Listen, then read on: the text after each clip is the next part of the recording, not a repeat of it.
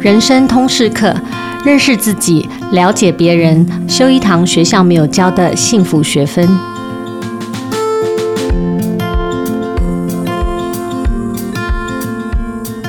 Hello，大家好，我是主持人齐瑜，也是亲子天下的创办人跟负责人。那今年一到九月的新生儿啊，大概不到十万个小孩。那预计年底总新生儿数会比去年十三万多还要低啊！这个数字我不知道对在听节目的朋友们有没有什么感受，但是对我们来说，以亲子天下为核心的这样的一个事业来说，这个少子化哈是一个非常真真切切的痛苦和焦虑哦。那也是一个，我想对很多企业来讲都是很实在的困难，就是没有人了嘛。那现在工作。缺工也非常厉害啊，然后找人也非常难找啊，然后小孩子越来越少啊，那接下来到底怎么办呢？我想这个题目以前哈还都是在比较呃高远的层次讨论，就是说企业觉得这事情不关他的事，但是这几年我觉得事情不太一样了哈，这个冲击已经到各个层面都很深刻的痛到感受到了。那亲子天下其实从十年前我们就开始探讨各种呃少子化的成因啊，各种呃家庭的变化等等啊，我们试图提出各种友善家庭的解方。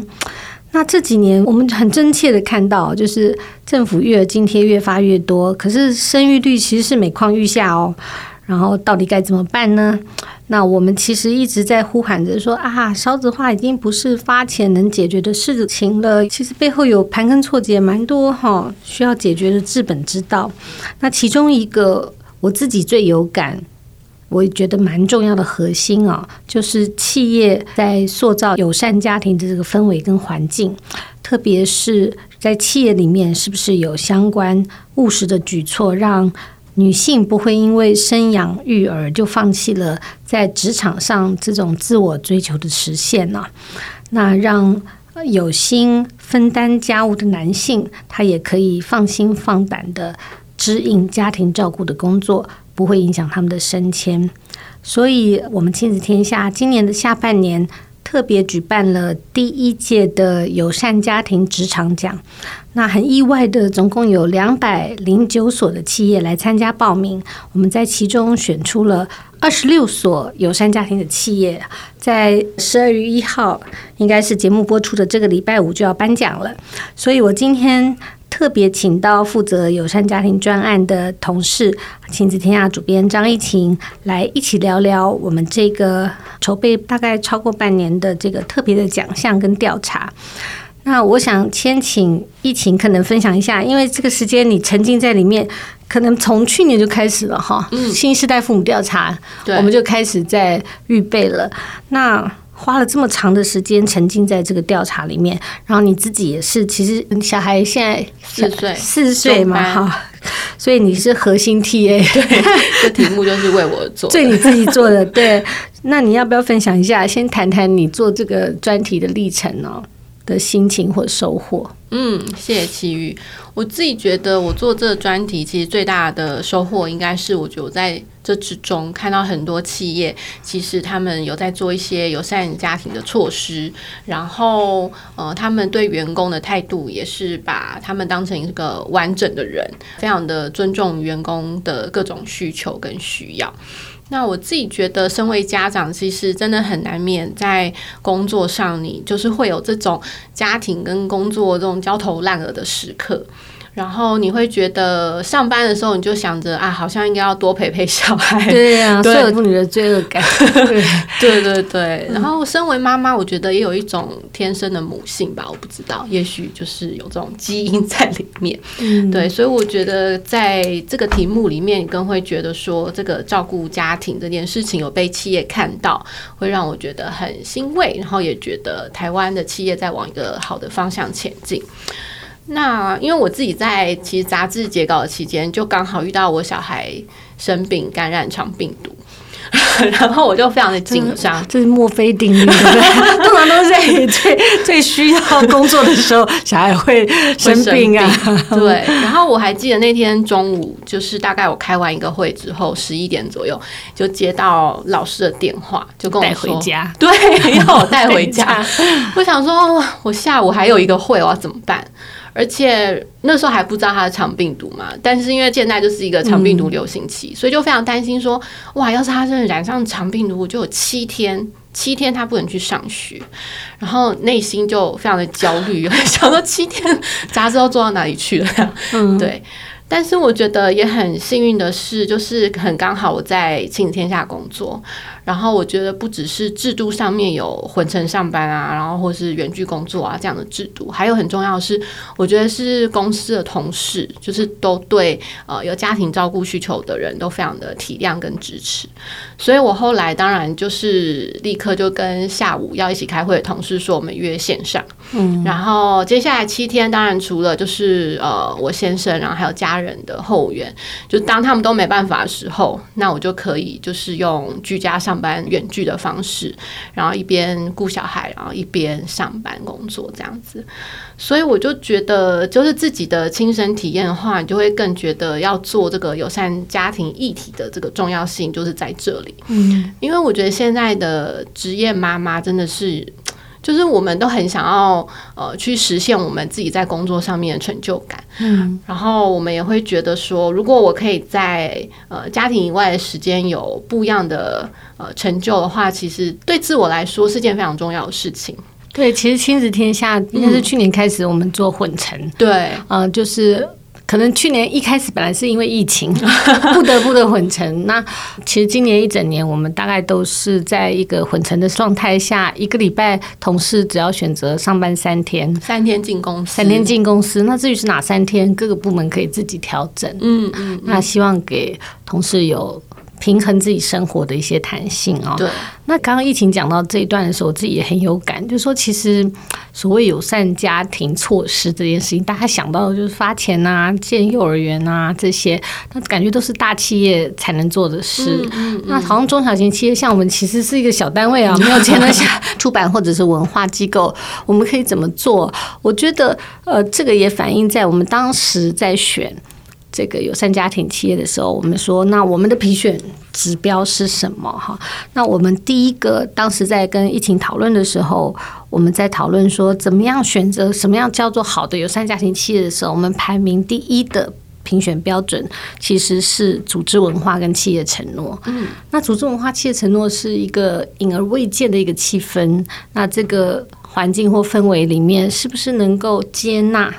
嗯，每一个人在家庭需求弹性的时候，他可以有这个弹性，或者是就像刚刚疫情讲，如果今天他的孩子发生了问题，在学校要接回家，他必须积极应急这个事情的时候，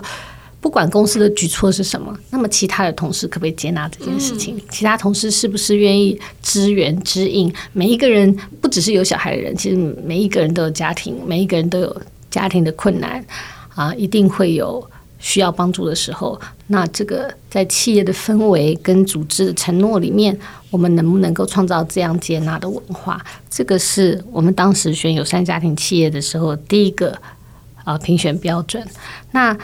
第二个、第三个呃评选标准是说，因为我参与这个评审的过程哈，我们那时候就讲说啊，希望要有符合父母需求的措施。对，那这个就好像疫情当时呃，在我们做这个调查之前有做过。一个蛮全面的新世代父母的需求到底是什么？你要不要分享一下当时的调查主要的结果？嗯，我们在今年五月的时候也有也做了一个新世代父母调查，然后那时候就直接问这些父母说：“诶，他们在找工作的时候会不会看重企业的友善家庭措施？”那有九成以上的人都说他们会看重这个部分。那再去细问说，那他希望有什么样的企业友善家庭措施呢？其实前三名就分别是谈性工时，然后企业设置幼儿园，然后还有居家上班，嗯，所以就可以发现，其实对父母来说，这种时间跟空间上的弹性，其实是非常重要的。不一定是钱，不一定是钱，对。嗯，所以我们这次在评选的时候，就特别把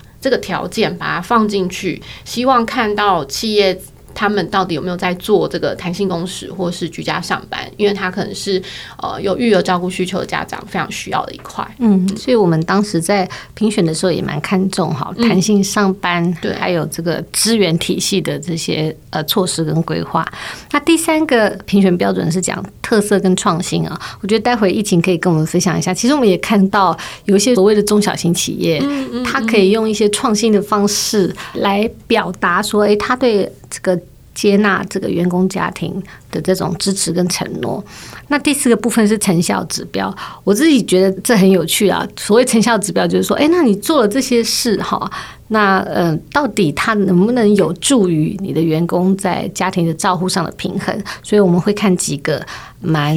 量化的数字，对吧？嗯、包括哎，新生儿的新生儿的数数字数字，还有留职停薪。的比例，比率，嗯，还有复制率，复职留停之后的复制率，对，然后。呃，也有评审很重视离职率，对对对，嗯、因为评审有特别谈到说，像离职率其实是关系到整个企业能不能够永续经营的一个很重要的数字，所以我们这次也有把离职率这个项目放进去。嗯，像我自己，我是很很看重，我会特别有兴趣哈，所、嗯、所谓那个女性的平等的比例哈，这、嗯、性别平等比例，因为我我们其实就是看到很多企业哈。你可以看见说，哎，他的基层员工都是女性，嗯，特别服务业啊、金融业啊等等，哎，可是突然到了高阶主管，女性都不到百分之十，嗯，就是这个代表说，他的女性的升迁管道啊，女性在这个职场里面得到的平等机会，是不是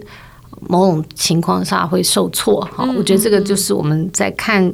这个企业的时候一些蛮务实的指标，嗯。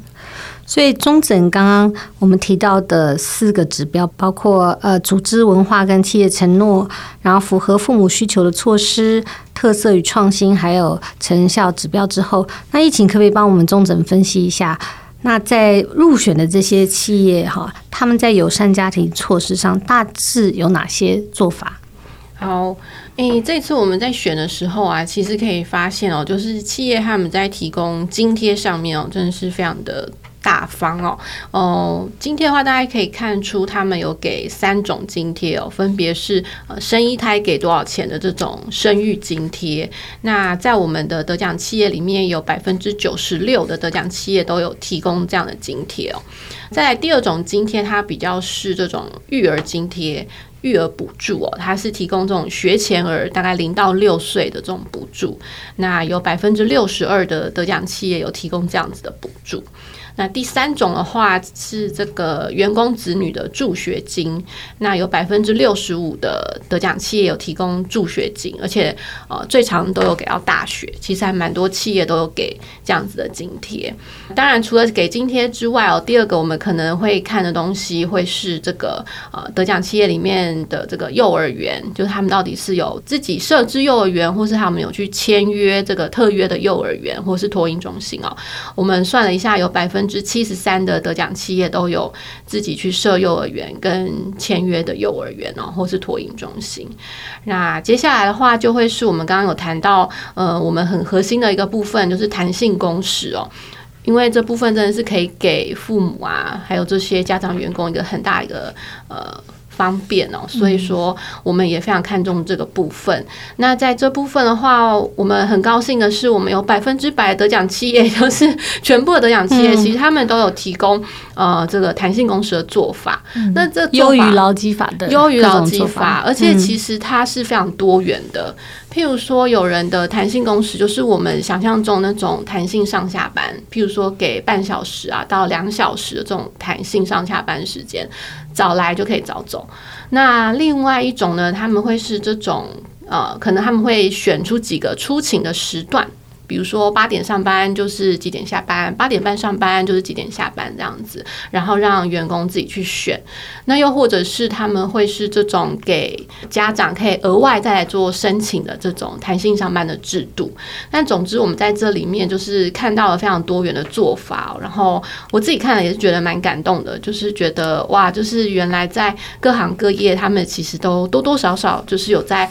看到这个弹性工时的重要性。嗯，就是其实大约就是三个主要的面向，一个是育儿支持，像托育啊、托婴中心等等；第二个是弹性上班、弹性工时；第三个部分是津贴，各式各样的津贴。嗯。对对对，嗯，我其实看到你们整理的数字里面，我自己印象最深刻的就是说，这二十六家得奖入选的企业啊，他们二零二二年。出生的新生儿数目相当于全台北市新生儿的三分之一，也是全国的大概三趴哈。我觉得这是蛮惊人的数字，它代表着说，刚刚大家讲到的那些举措，其实是有一个实际的。催生效果，那表示这些安家生养的措施在企业里实践是非常有效的。那除了刚刚提到的，我们有一般性的三个主要面向之外，这次我们也看到一些特色跟创意的做法。那疫情可以分享一下你们看到的这些企业之最。好啊，我觉得整理企业之最的时候真的非常有趣，对呀、啊，我自己看得好好玩。对，然后我觉得看到这些措施，就会觉得哇，就是其实企业们真的都非常有创意这样子。嗯、那呃，我们其实列蛮多企业之最，我想要选其中两个来讲，好，其他大家可以看杂志。嗯、好，那这两个就是第一个，我想要讲的是这个，我觉得是呃，也是评审们讲到说，觉得是最有创意的津贴哦，是宏正自动科技哦，他们有提供。这个职务代理津贴，那我觉得职务代理津贴，它的津贴不是给父母，而是给父母去请孕假的时候，嗯、他们给这些代理人额外的薪水，这样子，这真这真的很棒哎、欸！对对对，当时我每个月有一万块，对，当时我跟。同事分享这个事情的时候，他们都非常的兴奋，然后纷纷跟旁边怀孕的同事说：“你你尽量请，请越久越好。”因为其实我们自己在做那个企业的负责人就很明白哈，譬如说，尤其像我们中小企业，虽然我们在意念上很支持育婴留停啊，对也希望支持啊、呃、爸爸妈妈真的能够有很多的弹性，在小孩特别小的时候，他可以陪伴。嗯、但是坦白说哈。这个育婴留停，长时期的育婴留停，半年、三个月哈，一年，其实对企业在运作人力，尤其中小企业上面是非常的困难，嗯，然后也会造成组织里的有时候有一些不舒服的感受，然后会觉得说，这个什么意思？就是这是一种呃单身歧视吗？嗯嗯啊，然后那为什么？比如说一个人留停了，那他工作谁做？就给。原来的人分给其他人分担，因为我们也不是大型企业，很多状况下你也不能够拥有说每一个职位都能够要求有替代，那要不然就用特约，要不然就是原来的工作团队去分担这些工作，其实很容易有组织内不平衡的想法。但是我觉得他这个津贴会让大家。想要那个冲着过来帮忙，对，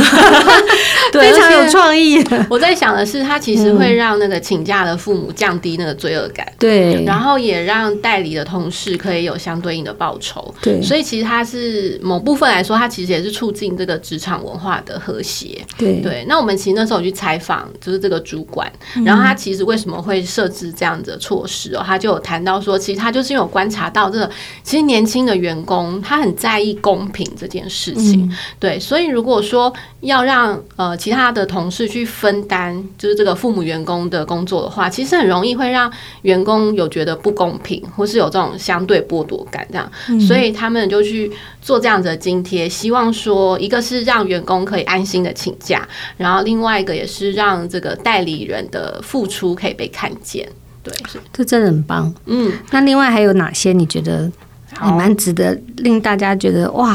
好特别，嗯，呃，其实有非常多的企业都有提供很优惠的这个价别哦，然后时间都是大家都是在比长的，看谁给天数多这样。好像一般来说外商给的弹性价 最长，对吧？对对对。嗯、那这里面我觉得也是透过采访啦，然后所以才看到这个给长假的一些好处哦。那我特别想要谈的是台湾雀巢他们给这个父母的育儿支持假，就是给给爸爸的话。叫陪产假的话，又给到二十八天。嗯，然后一开始我们去采访的时候，单纯只是觉得哇，给好长的假，好像很开心这样。那因为很刚好，台湾雀巢他们就有安排，就是一个刚用完这个措施的一个爸爸来接受我们的采访。然后我听他受访的时候，我就觉得很感动。因为他就提到说，其实呃，他陪他太太这一个月下来啊，他才发现原来带小孩这么累，嗯，然后。甚至是他开始去学习，就是照顾小孩的各种技巧，然后晚上不能睡觉，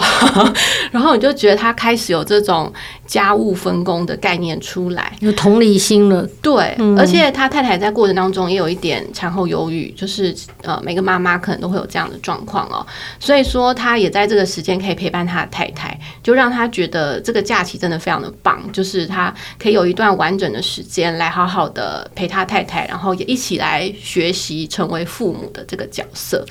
目前那个现行的法规是规定，现在给爸爸的这个陪产假，爸爸是七天，是只有七天。嗯嗯嗯，对，所以是其实没办法做什么事情。嗯，所以目前产假是八周，是给妈妈的，是给妈妈的，给爸爸的是七天。对，但是像台湾雀巢，我看到的资料显示是说，哎，其实他的。那个呃，给妈妈的假期也很长，对，达到十八周，将近是两倍。嗯嗯嗯。我们在评审的时候，我自己看到有一些倾向，真的蛮有趣的。譬如说，呃，外商真的倾向比较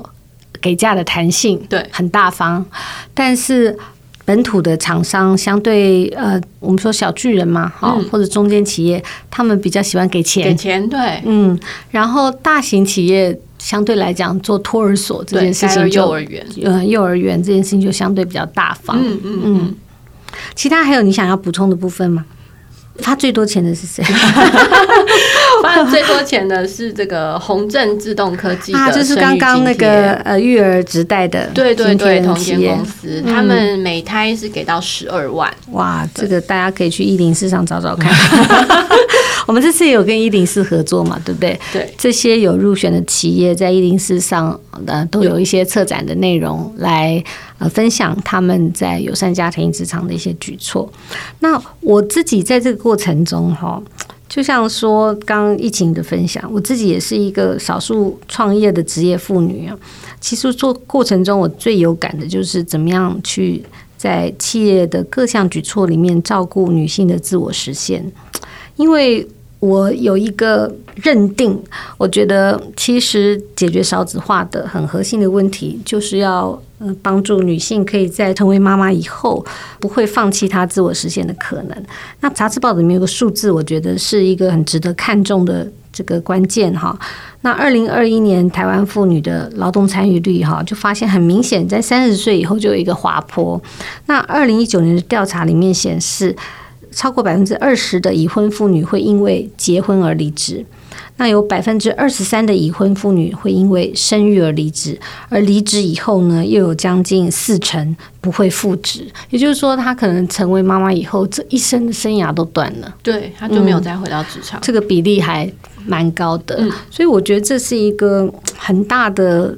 警示，好像它显示了对女性显示了说，育儿之后你可能会遭遇到的一种相对像是被惩罚的一种可能性。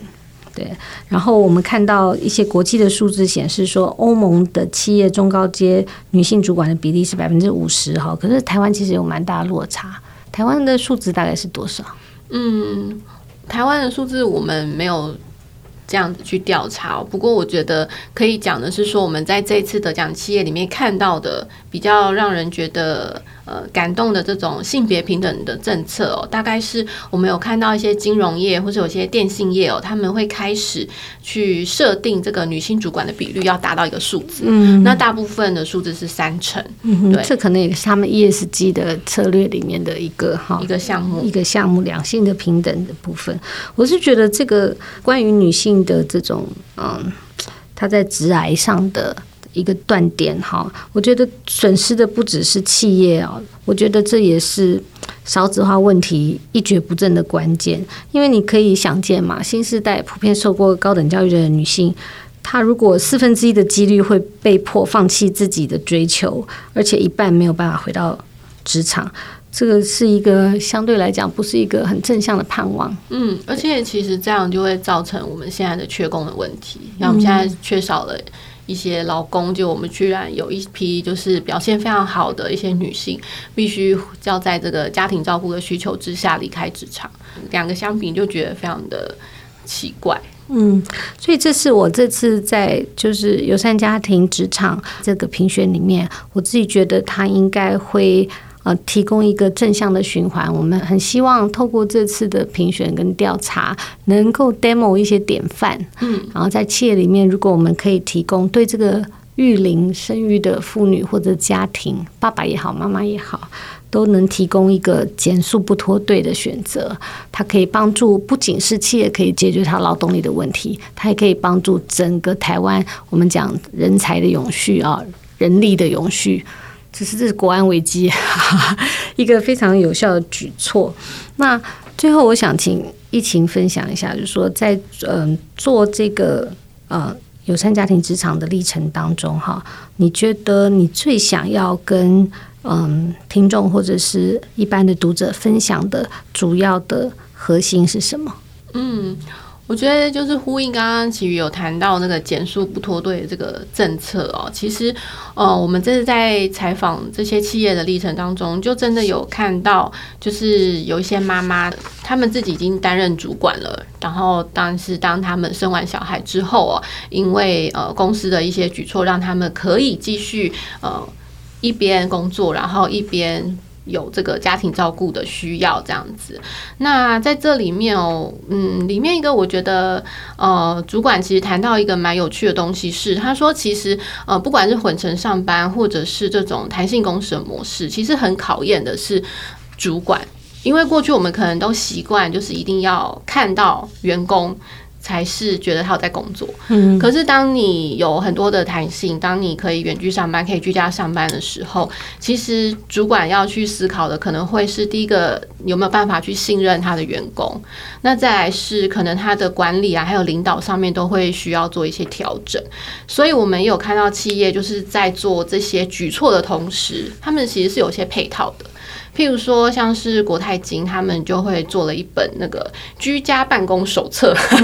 然后里面就谈了一些你可能会在居家上班期间遇到的问题，你可能会有的小剧场。对，或是不管是主管或是员工，彼此之间你们怎么去呃讨论，怎么去面对一些问题跟状况？对，所以我觉得像是这些配套措施，或是一些主管的训练、主管的沟通，还有一些呃教育训练啊、培训课程等等哦，其实都可以在这些呃。举措之外，看到企业真正的用心。嗯，所以刚刚疫情分享，我觉得很有同感哦。就是，呃，这些措施是容易的，但是怎么样落实跟实践其实是困难的。嗯。那企业需要学习怎么样建立一个有信任感的文化跟管理方式。我觉得作为呃受惠的同事或员工，我觉得如何建立起自己。对别人或者对组织的这种信任感哈，也蛮重要。那我我我想要呃用这个呃一管理大师哈彼得圣吉他在专访中提出的一个段落来作为今天的 ending 哦，就是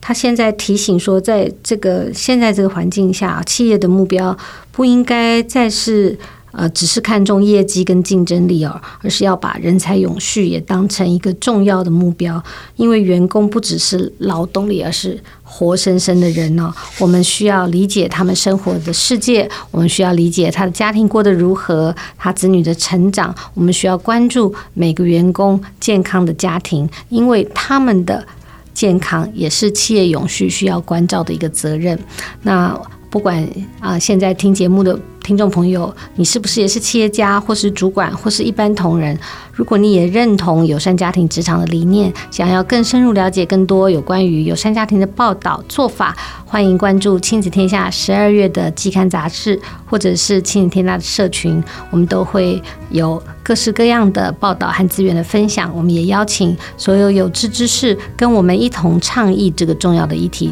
让少子化可以找到关键的解方。我们今天谢谢一晴，谢谢。亲子天下 Podcast，欢迎订阅收听，也邀请大家在许愿池留言，分享你的心得或给我们优化改善的建议。我们下次见哦，拜拜。